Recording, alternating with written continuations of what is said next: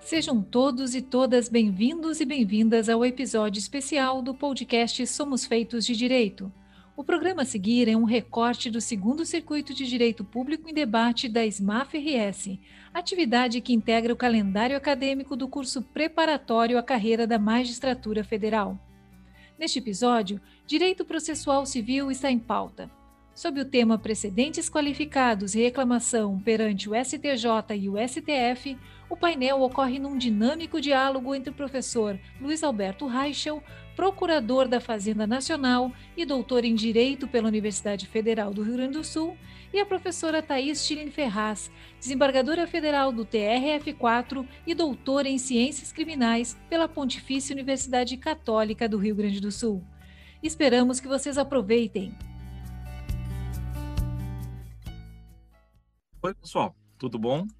Eu sou Luiz Alberto Reichelt e é uma alegria muito grande estar aqui na SMAF. Hoje nós vamos ter um bate-papo com a, a doutora Thais Tilin Ferraz e é uma alegria muito grande poder conversar com ela sobre um tema tão bacana que a gente tem aqui para tratar, que é uh, o desafio que existe em relação ao uso desses precedentes qualificados, que são uma das novidades do CPC, e o que o Superior Tribunal de Justiça estabeleceu lá na reclamação 36.476. Então, é, começo aqui, primeiro saudando a, a doutora Thais, dizendo que é uma alegria muito grande tê-la aqui. E, bom, uh, acho que a gente, primeiro de tudo, poderia falar um pouco sobre uh, a ideia de inserção desse evento dentro de algo maior, né, que é um, um debate um evento grande que a SMAF está organizando aqui, um circuito Direito Público em Debate, e que daqui a pouco nós vamos encontrar de novo, né, doutora, uh, ao, num evento ao vivo, né, com os alunos, no dia 10 às 11 da manhã. Né? Então já vamos estender o convite a todos, né, de imediato. E, bom, direto ao ponto, olhando para o tema, doutora, ah, uh, para o julgado especificamente, o, a reclamação 36 mil ah, 476. Ah, não sei como é que a gente poderia contextualizar para os colegas um pouco o que aconteceu, do que se trata.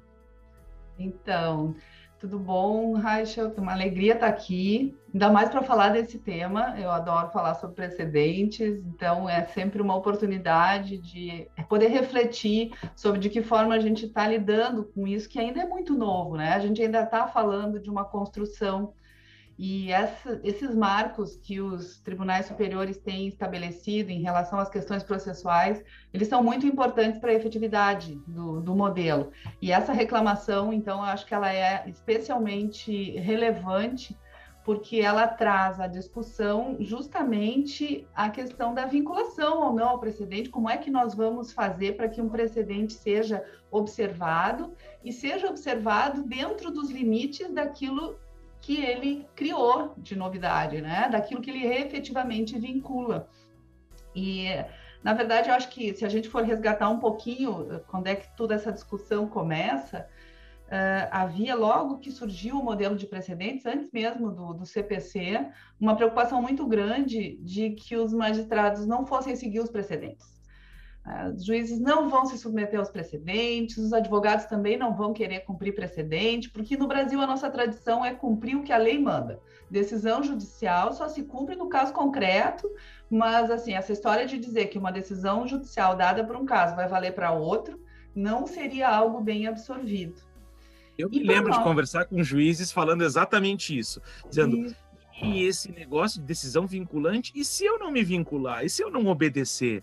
Né? Que que é, é, muito curiosamente da pessoa como funciona. Eu lembro de juízes e de advogados por justiça, mas eu lembro de alguns juízes que é, desconfiavam da ideia da, da independência deles ser cerceada. Não tem cabimento, não se trata disso, né? Não se trata. E o interessante é que o que a gente viu foi bem o contrário. Os juízes uh, relativamente rápido se adaptaram ao modelo e começaram a aplicar os precedentes e começaram a gostar de aplicar os precedentes. E aí eu acho que surge um segundo receio, que é o receio que tem mais a ver com essa reclamação que a gente vai analisar. Quer dizer, nós estamos aplicando os precedentes de forma correta?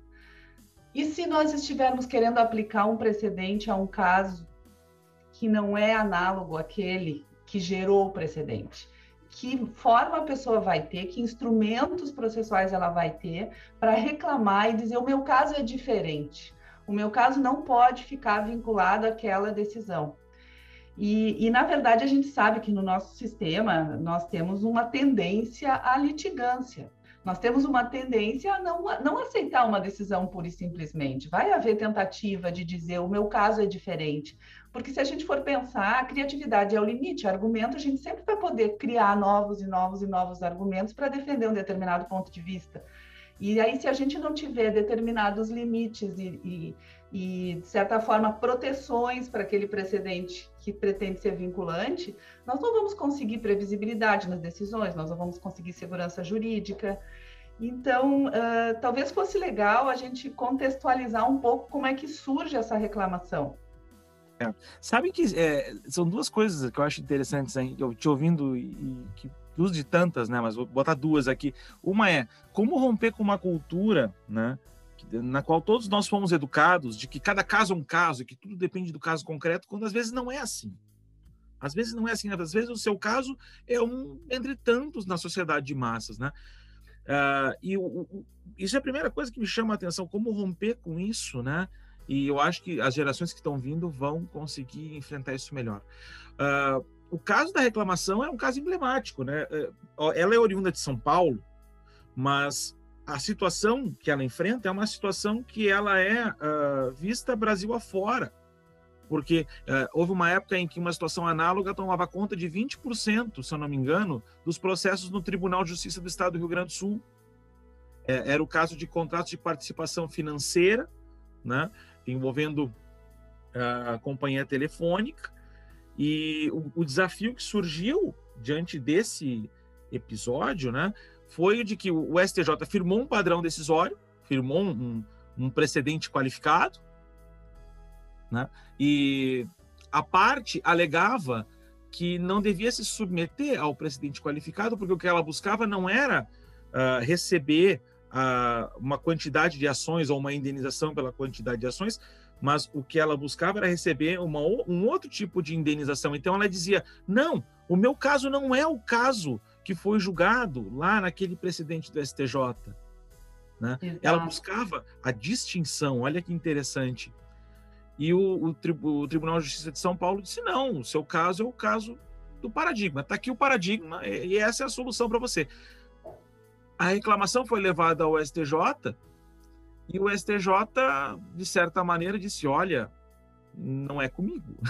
Ou não é bem assim. Não vamos nós aqui, STJ, nos transformar agora numa corte que vai ficar reapreciando esse tipo de questão.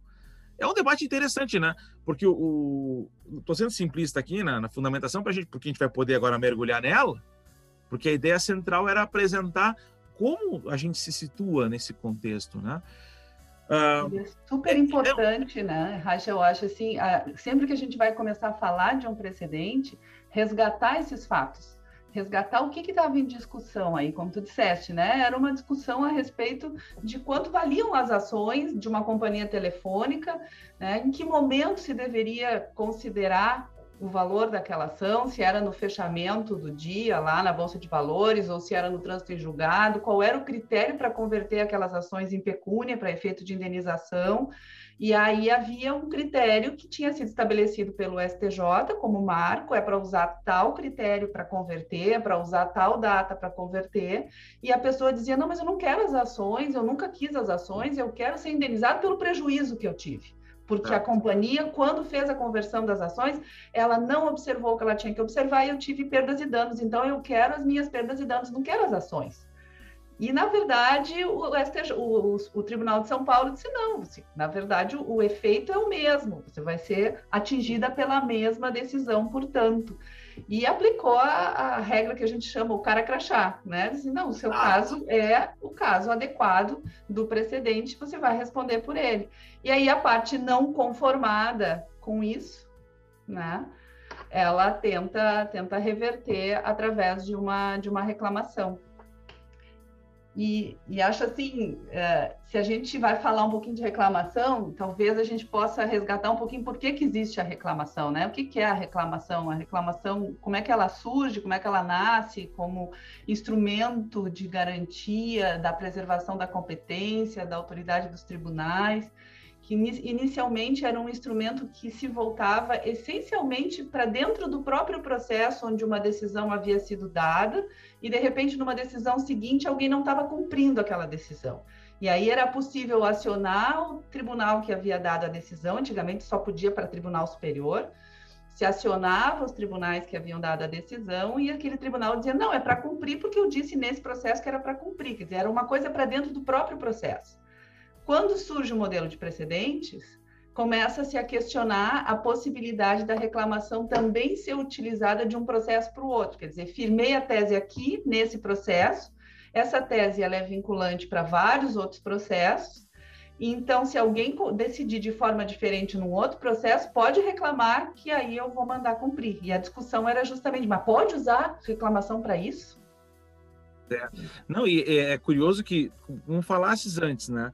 O modelo da reclamação ele é anterior até o próprio CPC de 2015. Uhum. As pessoas têm uma, uma ideia de que todo esse fenômeno talvez tenha nascido pós 2015. Não, na verdade, numa crescente que veio, a, eu, eu situaria de 2004 para cá, pensando na emenda 45, né, que introduziu repercussão geral e depois se aprofunda com uma vinculante, né?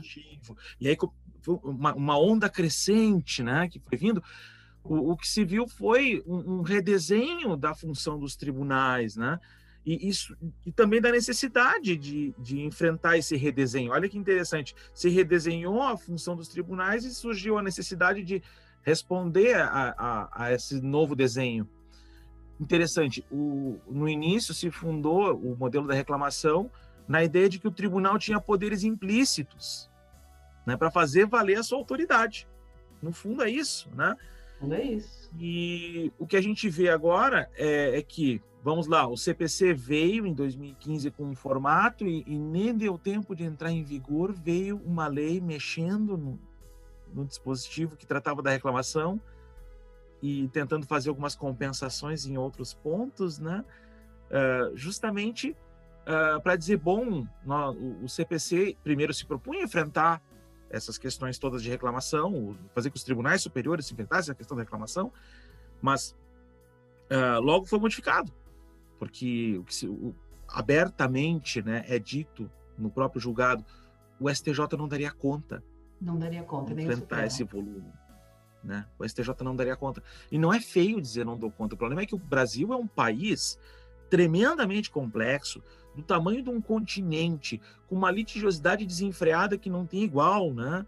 E é preciso que a gente construa soluções que sejam condizentes com essa realidade, né? Que a gente consiga dar conta que... daquilo que pode, né? Eu lembro que na época que, que veio o CPC, antes dessa lei que alterou, né, ainda no prazo da vacácio legis, essa lei vem e altera, mas quando surge o CPC com a regra que dizia que sim, vai ser possível usar a reclamação para fazer prevalecer nos casos repetitivos, a decisão que foi dada pelo Tribunal Superior num precedente qualificado gerou pânico.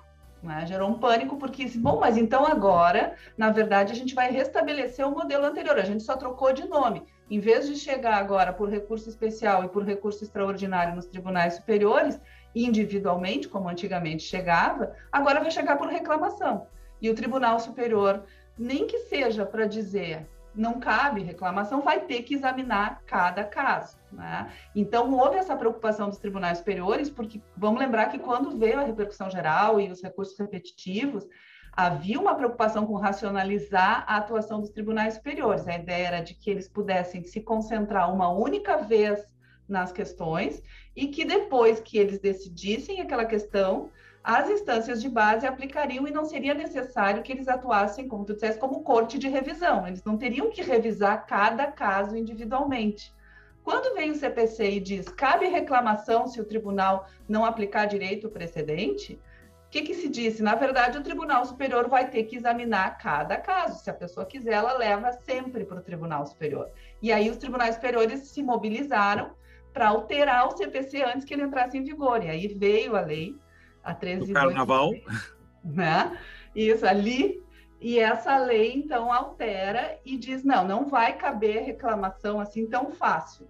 Né? Só vai poder entrar em caso de IRDR, quando houver descumprimento de decisão em IRDR e em incidente de assunção de competência, mas tirou a regrinha aquela que dizia que caberia também no caso de recurso extraordinário e recurso especial repetitivos. E, só que deixou um, um pedaço disso lá no parágrafo do artigo 988 do CPC, lá no parágrafo 5 deixou um inciso lá dizendo... Meia, meia. É, isso, dizendo que caberia, caberia em tese se esgotadas as instâncias ordinárias, quer dizer, deixou ainda uma abertura e com isso, logicamente, havia uma expectativa de que se eu tentasse pelos recursos normais reverter uma decisão que aplicou o precedente de um jeito que eu acho que não devia ter aplicado, se eu eu passei pelos recursos e não consegui, eu ainda tenho a reclamação. Antes do trânsito em julgado, eu ainda ah, posso. Não, era o 988, sim, está certa. É eu estou confundindo com o dispositivo que trata da, da, da rescisória. Ah, sim, e aí a compensação é. foi a rescisória, né? Se não, não vai caber reclamação, mas vai caber rescisória. Mas esse parágrafo quinto deixou uma porta aberta.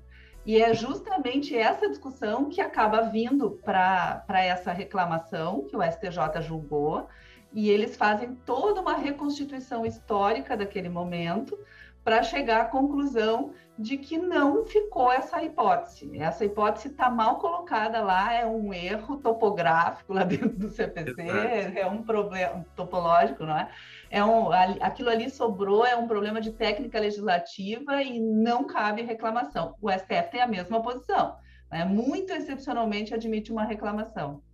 É muito interessante ver que dentro da, das razões de decidir vem aqui toda uma explicação a respeito de processo legislativo, mostrando, olha, a ideia era essa. Esse, essa ideia do argumento do legislador, que muitas vezes as pessoas desprezam, né, foi utilizado com toda a força. É, tem alguns argumentos antigos que vieram com muita força, meio contrabandeados, sem que as pessoas enxergassem. Um foi esse do, o argumento do legislador da, da mens legislatórias. O outro é o do esgotamento da jurisdição, como quem diz, olha, eu, STJ, eu, STF, esgoto a minha missão quando eu estabeleço o padrão, né? Na verdade, no fundo é, o meu âmbito de competência é este, né? O âmbito de competência dos demais tribunais é o de aplicação do padrão decisório, né? Ou do, do, do precedente qualificado. E o interessante aqui é pensar, bom, ok, agora nós temos um, uma ferramenta que vai nos permitir, de certa maneira, trabalhar, uh, mas sem poder apresentar reclamação, vou ter que criar alguma alternativa para fazer esse precedente fazer valer. E a pergunta é, qual seria o caminho?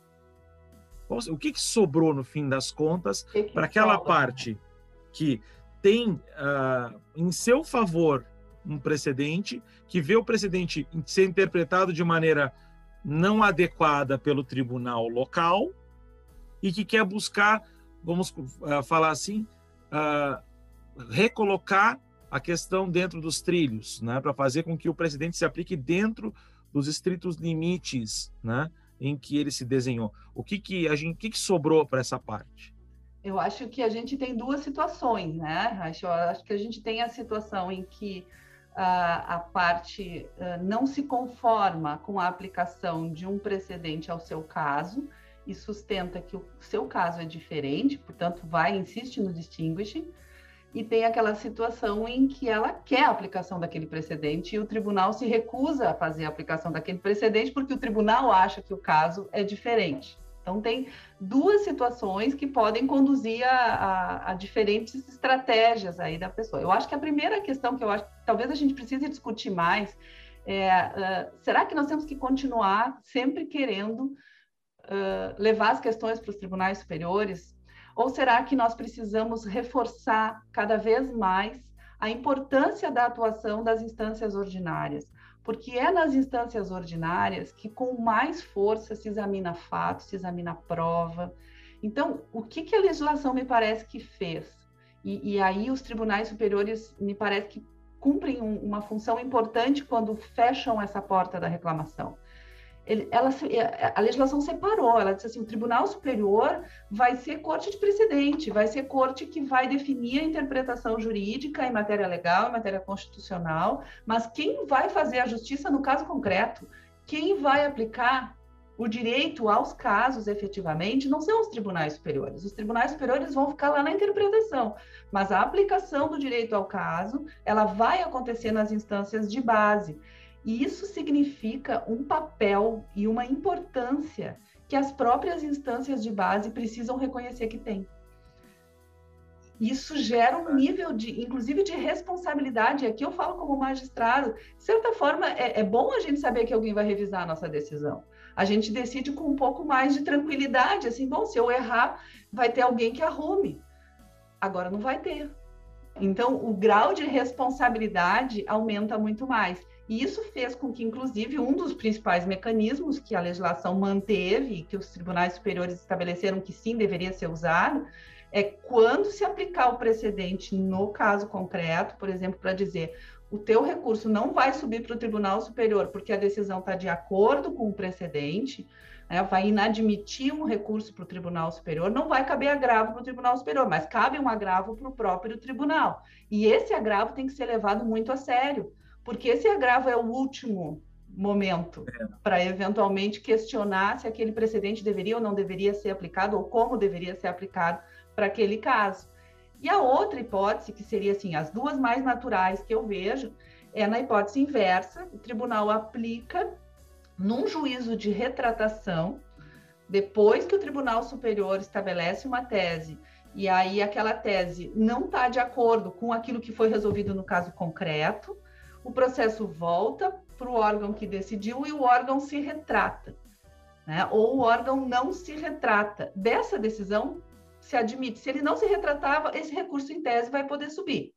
E se ele se retratar, hoje em dia está se admitindo um novo recurso dessa retratação.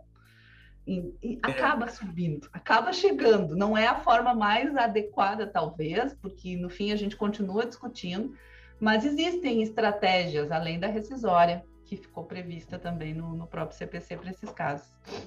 Esse é um ponto que eu acho muito bom, assim, né? Uh, há um reforço na responsabilidade do tribunal local. E isso é uma mostra de respeito às instâncias ordinárias.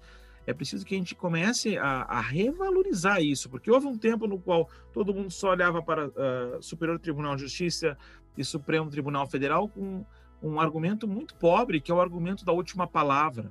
Né, de dizer, não, eles é que vão dar a última palavra. Ou errar é, por ele... último. Exato. O, o, que é um argumento péssimo. Né? Uh, no fim das contas, né, uh, valorizar os tribunais locais né, é, de certa maneira, aqui também reconhecer que o talento uh, de tanta gente que, que, atua, e aqui no nosso TRF nós temos magistrados, está aqui a doutora Thais com um exemplo, que são excepcionais, são excelentes, né, e que fazem um trabalho maravilhoso, e talvez não dê tanto ibope, né, e que mereceria ter esse ibope. Mas o, o ponto que eu também queria enfatizar aqui é, ok, temos um mecanismo que vai permitir que o tribunal, então, dê autoridade aos, a, a essa decisão vinculante estabelecida pelo STJ ou pelo STF, o que, de certa forma, até confirma para quem defende a, existência de um modelo de precedente, que quem define o precedente é o, o segundo órgão, o que aplica a decisão, e não aquele que o fixa. Né? E acho que isso é uma das coisas que também as pessoas não param para pensar, né? É, Mas, é por outro legal. lado, tem uma, uma questão que me preocupa, eu confesso, e aqui partilho de maneira aberta e franca, que é em que medida o, o próprio tribunal local não tem um certo viés de confirmação. Em que medida nós não vamos ter essa, esse desafio? Pensando no seguinte, né? A minha preocupação é a decisão proferida. Isso é por, por exemplos que eu, talvez aí entre o advogado falando, né? Claro. Uh, a gente interpõe o recurso especial ou recurso extraordinário. Uh, a decisão e, e, vem uma decisão da presidência ou da vice inadmitindo o especial extraordinário, sob o argumento de que existe um padrão decisório. Aí você diz não, mas tem uma distinção de agravo o agravo vai para o próprio tribunal julgar. Em que medida, por um lado, a responsabilidade do tribunal de ser mais cauteloso, ou ser mais preciso, mais uh, assertivo né, na aplicação do precedente, ela também não deveria vir acompanhada de alguma forma de algum mecanismo que permitisse uh, mitigar um pouco, diminuir um pouco essa, esse viés de confirmação, porque o, o presidente ou vice-presidente, e não, não é o argumento ad hominem, é um argumento uh, enxergando a, a, questão técnica, ele vai estar também naquele órgão que vai uh, julgar, na sessão que vai julgar esse agravo. Em que medida nós não tínhamos que talvez pensar em regra de competência que devesse ser adequada. Não falo nem do caso do TRF aqui, eu falo olhando para a floresta Brasil afora. Será claro. que isso não deve ser pensado? Eu acho que tocas num ponto fundamental. Uh, me parece que a competência do, do vice-presidente ou do presidente, enfim, do órgão que naquele tribunal de segundo grau vai fazer o juízo de, de admissibilidade, ela é fundamental, ela é importantíssima, porque no fundo, esse para mim é o mecanismo que mais vai poder, eventualmente, oxigenar o modelo de precedentes, porque a ideia de um modelo de precedentes é, é, é, justamente a possibilidade do direito ser vivo, o direito poder modificar ao longo do tempo, na medida em que a sociedade, que os valores, que as expectativas sociais vão se modificando. E às vezes é o papel do vice-presidente lá na análise de um recurso que vai acabar identificando que esse caso aqui não é o mesmo que foi examinado, porque o contexto dele é diferente, não é o mesmo que foi examinado lá naquele precedente que estão querendo aplicar nesse caso. E aí é o momento dele selecionar aquele recurso como representativo de uma controvérsia que não é a mesma e mandar para o Tribunal Superior. Esse é um mecanismo que me parece muito interessante se for utilizado, porque é um mecanismo de revisão de tese, inclusive. E eu acho que é um mecanismo que nós temos.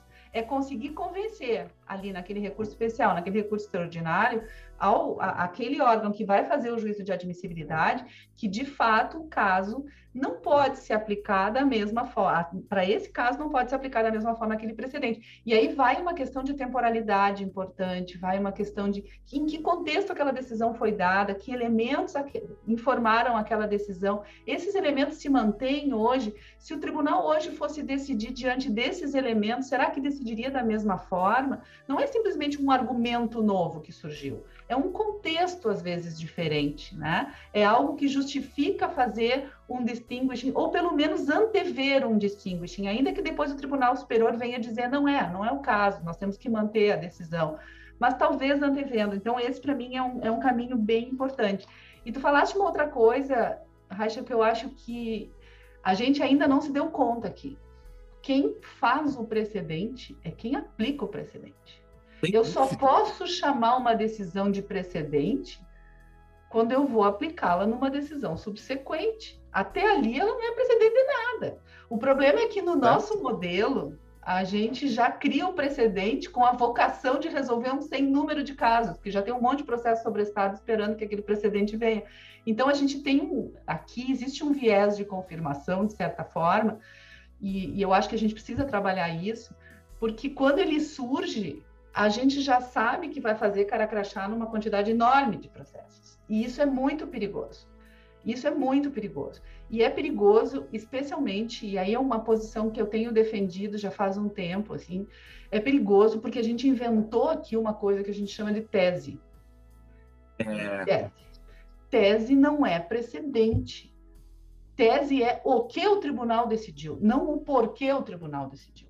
Precedente é por que o tribunal decidiu daquela forma. Né? Decidiu assim, mas por que ele decidiu? Que fundamentos foram importantes, foram determinantes para aquela decisão? É a ratio decidendi que deveria estar nos vinculando, e não, para efeitos de coerência, de, de integridade do direito, e não simplesmente a tese. A tese é uma redução, a tese é uma súmula do julgamento, a tese é um preceito de lei. Universidade pública não pode cobrar taxa de matrícula não é cabível reclamação para atacar a decisão de tribunal superior de, de, que aplica precedente. Isso é a mesma coisa que escrever na lei um dispositivo legal. Isso não é um fundamento determinante do precedente. E às vezes a, a redação da tese ela, ela, não resolve o problema assim, se a gente for olhar a sério. O, o caso, por exemplo, de uh, quais são os insumos que podem gerar acreditamento em sede de PIS e COFINS. Né? A questão foi a Brasília e voltou e continua num, um debate que só se resolve aqui por mais que se tente uh, fechar a linguagem lá em Brasília em algum ponto, sem olhar para as razões de decidir, fica muito complicado. Fica muito e, complicado. E a gente nem tocou ainda num ponto que é uh, uh, o modelo de construção de decisão colegiada né, lá em Brasília é um modelo bastante problemático. No Supremo, por exemplo, você tem 11 ilhas, né? um arquipélago de 11 ilhas, cada um trazendo a sua fundamentação e às vezes essas, essas razões de decidir que levam a uma mesma conclusão, elas não são convergentes. Exato. Nós não temos a figura da majority opinion aqui. Né? Exato. Né? É, esse modelo é, seriatim de fundamentação da decisão do órgão colegiado em Brasília, ele nos leva a dificuldades homéricas. Talvez uh, fosse de se pensar que tribunais que têm a tarefa de uh, estabelecer precedentes qualificados, padrões decisórios, enfim, precedentes vinculantes, esses tribunais devessem trabalhar com um modelo per curiam, né? onde uh, nós temos ali uma fundamentação que é a fundamentação do tribunal. Da corte. Da é, corte. Eles, eles não negociam os fundamentos, não é? O que, que acontece normalmente? E esse, esse é uma diferença, essa é uma diferença muito importante do nosso modelo para o modelo tradicional da common law na verdade, a, cada ministro estuda a fundo aquele tema que vai a julgamento, prepara o seu voto como se fosse um relator daquele processo, é como se nós tivéssemos vários relatores de um mesmo assunto. Então, todos levam já o seu entendimento para o momento do julgamento colegiado, e ali cada um apresenta o seu voto. E não existe um debate no sentido de construir um argumento que todos concordem ou que pelo menos uma maioria concorde. Então, o que, que acontece? A gente vai chegar numa solução final dizendo que o recurso vai ser provido, vai ser desprovido. A gente vai ter uma maioria na solução, mas a gente não tem uma maioria no fundamento. E aí, o que, que foi relevante para decidir daquela forma? É aquilo que é relevante que depois vai poder nos ajudar a resolver outros casos que não precisam ser exatamente iguais. A tese é muito reducionista, porque a tese só vai poder aplicar para casos literalmente igual. Mas quando a gente vai no fundamento determinante, a gente consegue resolver um sem número de outros casos, porque é ali que está o direito vivo. Eu vou te dar um exemplo assim que para mim é, é, é, é paradigmático. O Supremo Tribunal Federal decidiu há um tempo atrás que o estrangeiro residente no Brasil teria o direito àquele benefício de prestação continuada da assistência social. Né? A pessoa que é hipossuficiente, que é idosa ou que é, tem um problema de, de, de, de, deficiência, enfim, ela tem o direito a esse benefício, sendo estrangeiro residente no país. Se a gente for olhar a tese, a tese é o estrangeiro residente no país vai ter direito a benefício assistencial. Mas se a gente for olhar os fundamentos determinantes dessa decisão, o que está ali e essa é uma decisão interessante porque ela não teve tanto debate, sim, a gente consegue achar onde é que está o fundamento determinante dela.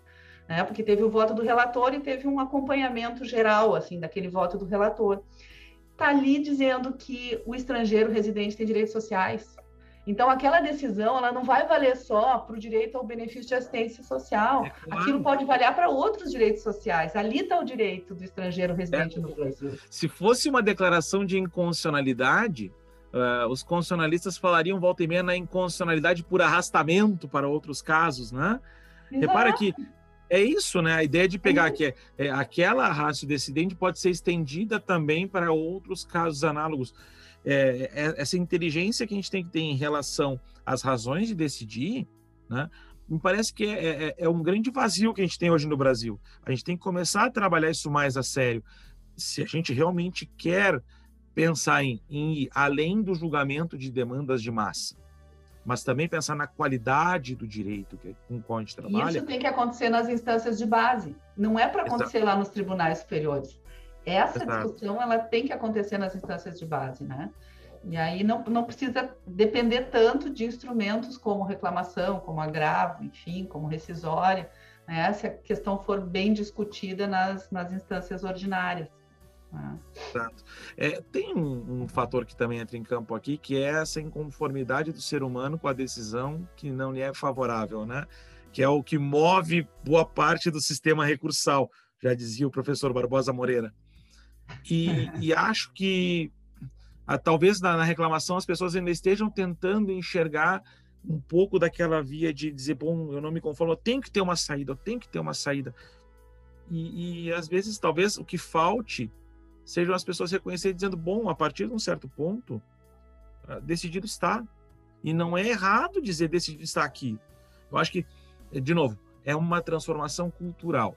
Tem uma transformação eu, eu cultural assim. muito forte. E tem um sistema é. imunológico nosso aí, né? resistindo é. a isso. É, é eu, eu, vejo assim, isso a gente nem tocou ainda num outro ponto, pensando nessa questão da autoridade, que é, por outro lado agora, o episódio que, que envolve a sistemática de, de decisão vinculante no contexto do IRDR, incidente ah, de resolução sim. de demandas repetitivas, né? É, eu tinha conversado antes com a, com a doutora Thais um pouquinho sobre isso, e ali tem um, um, dispositivo que vai na contramão do que a gente vinha falando, que é a possibilidade de a parte ficar interpondo recurso extraordinário em face do que foi decidido no IRDR e esse recurso extraordinário ter efeito suspensivo automático, recurso especial também, é claro, mas a, atribuição de efeito suspensivo OP legis... de repercussão geral nesse caso, né?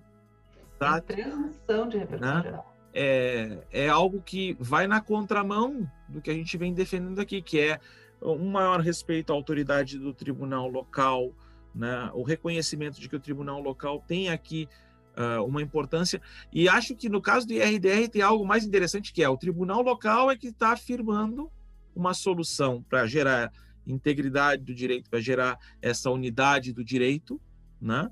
e resolver demanda de massa. Mas aquela decisão que num segundo ela estava resolvendo muitos problemas, num estalar de dedos, uma vez interposto o recurso, né? com a mera interposição do recurso, todo o trabalho, toda a energia empregada acaba se perdendo, né? O que é uma é, lástima. É uma lástima. E, e, o IRDR ele, ele veio com um objetivo muito importante, inclusive, porque ele consegue um nível de, de uniformização nas questões de direito uh, estadual e, eventualmente, no nosso caso aqui na Justiça Federal, nível, em nível regional, inclusive alcançando os juizados especiais, quer dizer, gerando uma expectativa de segurança jurídica no tratamento de determinadas questões.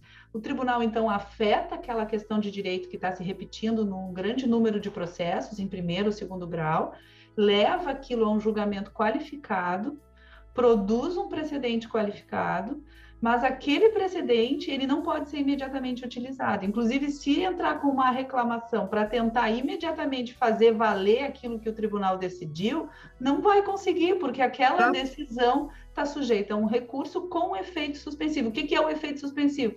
Vai tirar o efeito vinculante que aquela decisão acabou de estabelecer.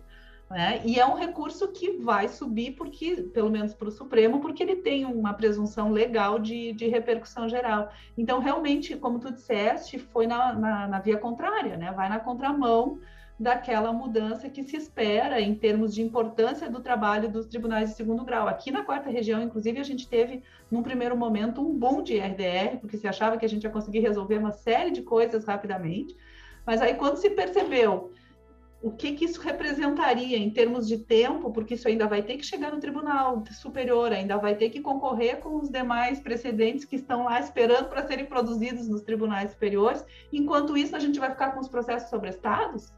O que, que a gente faz com esses processos enquanto isso? Por quantos anos eles vão ficar sobre estados?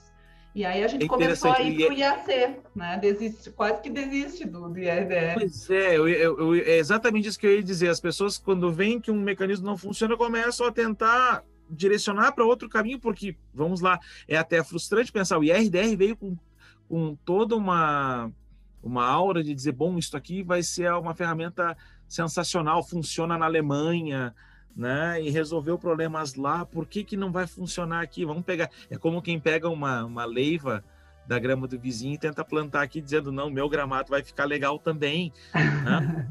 é um pouco isso, né? E, e, o que se viu foi que um, um, um parágrafo no 988, né? 988? É, né? É um parágrafo que se inseriu. Uh, não, não é 988, não, perdão. Um parágrafo que se inseriu lá no Código de Processo Civil apenas, apenas, né? Para discutir a possibilidade desse recurso, né? No 987, errei por um, né? Errei por um. No 987, um parágrafo derrubou toda essa eh, um edifício, toda uma construção que era para ser poderosa, que era para ser interessante. E digo mais, o IRDR ele tem todo um, um uma contemplação, por exemplo, de participação ampla no tribunal local, que sim, era muito sim. Bonita. Não, e, ele estava sendo utilizado e vem, continua sendo utilizado com essa perspectiva de poder fazer um precedente qualificado mesmo, com audiência pública, quando é o caso.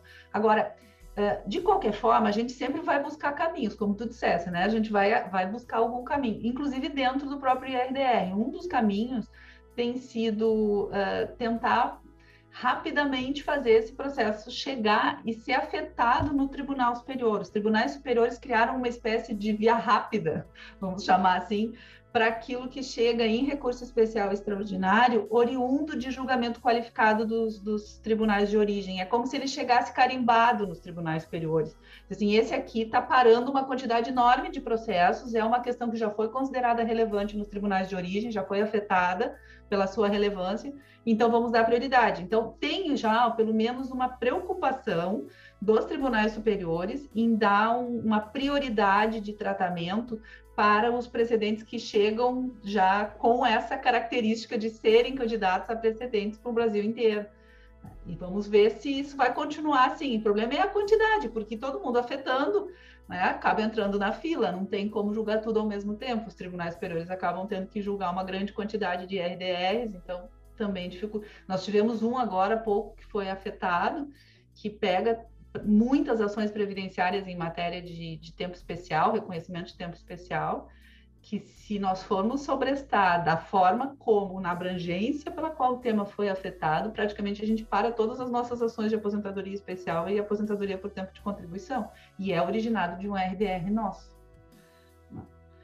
Então... Bom, eu, como o pessoal está vendo, eu acho que nós vamos ter ainda muito o que conversar e nós vamos ter uma oportunidade ainda no dia 10, né? A, a partir das 11 da, da manhã, de uh, mergulhar ainda em outras questões que vocês queiram, que vocês achem interessantes, ligadas a toda essa temática, né? Que é interminável, essa é a verdade. O gancho que a gente traz aqui a partir desta reclamação, que gerou muita repercussão na Brasil afora, é o, o, o gancho para a gente poder aprofundar, né? Mais adiante agora, então, todo um, debate. E então quero agradecer a doutora Thais mais uma vez. Uh, quero convidar a todos e todas para nos encontrarem no dia 10 de julho, às 11 da manhã, para a gente, então, ao vivo, né, de maneira síncrona, né, retomar essa conversa com mais vagar, tá bom? Muito obrigado, doutora Thais. Muito, é, obrigado, nos encontramos lá. Foi um prazer conversar contigo. Né? Obrigada pela, pelo convite e estaremos juntos lá no dia 10. Então é isso, gente. Até o dia 10. Tchau, tchau. Ah, tchau, tchau. O Somos Feitos de Direito é o podcast da SMAF RS e aqui você poderá ouvir conversas sobre os temas mais relevantes do direito com professores e convidados. Não deixe de nos seguir nas redes sociais. Esperamos vocês no próximo episódio. Até breve!